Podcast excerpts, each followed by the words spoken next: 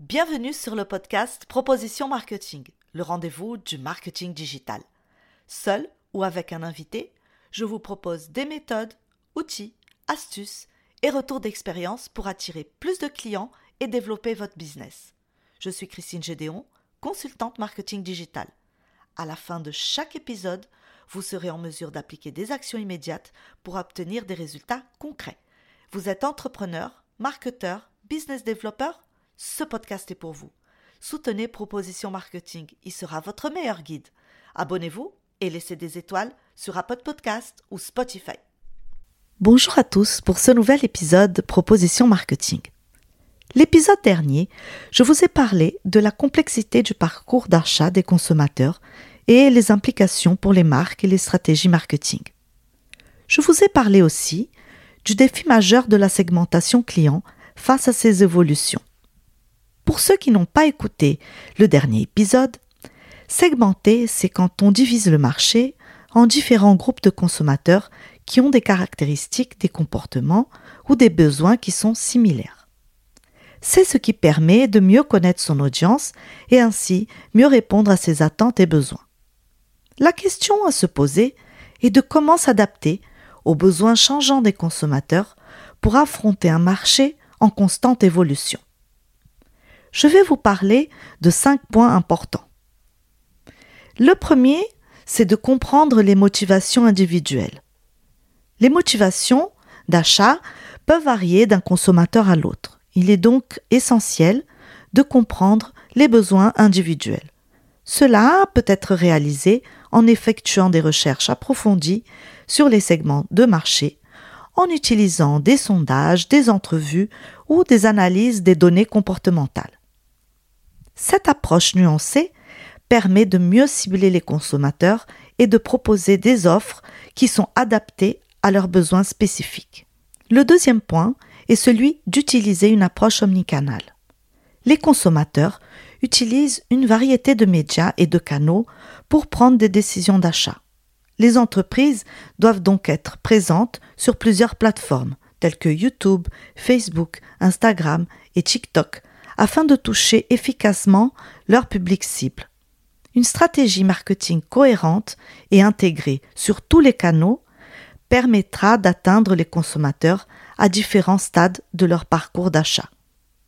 Il est important aussi que j'aimerais euh, vous, dire, c'est que euh, bien sûr, on va utiliser euh, les plateformes dont notre public cible est présent, n'est-ce pas? Donc en amont, il faut faire des recherches et des études sur ton client idéal, pour voir exactement où est-ce que tu vas le toucher et sur quelle plateforme. Un troisième point que j'aimerais euh, vous parler, c'est celui d'offrir une valeur ajoutée. Les consommateurs, ils sont de plus en plus attirés par des produits et services qui offrent une vraie valeur ajoutée. Cela peut inclure des fonctionnalités supplémentaires, une personnalisation, des options durables ou éthiques, ou encore un niveau de qualité supérieur. Les entreprises doivent chercher à se différencier en offrant des avantages tangibles qui répondent aux attentes et aux préoccupations des consommateurs. Un quatrième point, c'est celui d'adopter une approche durable et éthique. Pourquoi? Parce que de plus en plus de consommateurs accordent de l'importance à l'impact environnemental et social des produits qu'ils achètent les entreprises qui intègrent euh, des pratiques durables et éthiques dans leur modèle d'affaires ont un avantage concurrentiel. Cela peut inclure l'utilisation de matériaux durables, la réduction de l'empreinte carbone, le commerce équitable ou le soutien à des causes sociales. Les consommateurs sont prêts à payer un peu plus cher pour des produits et services qui correspondent à leurs valeurs. Le cinquième point, c'est celui de favoriser l'expérience client. Une expérience client positive est essentielle pour fidéliser les consommateurs.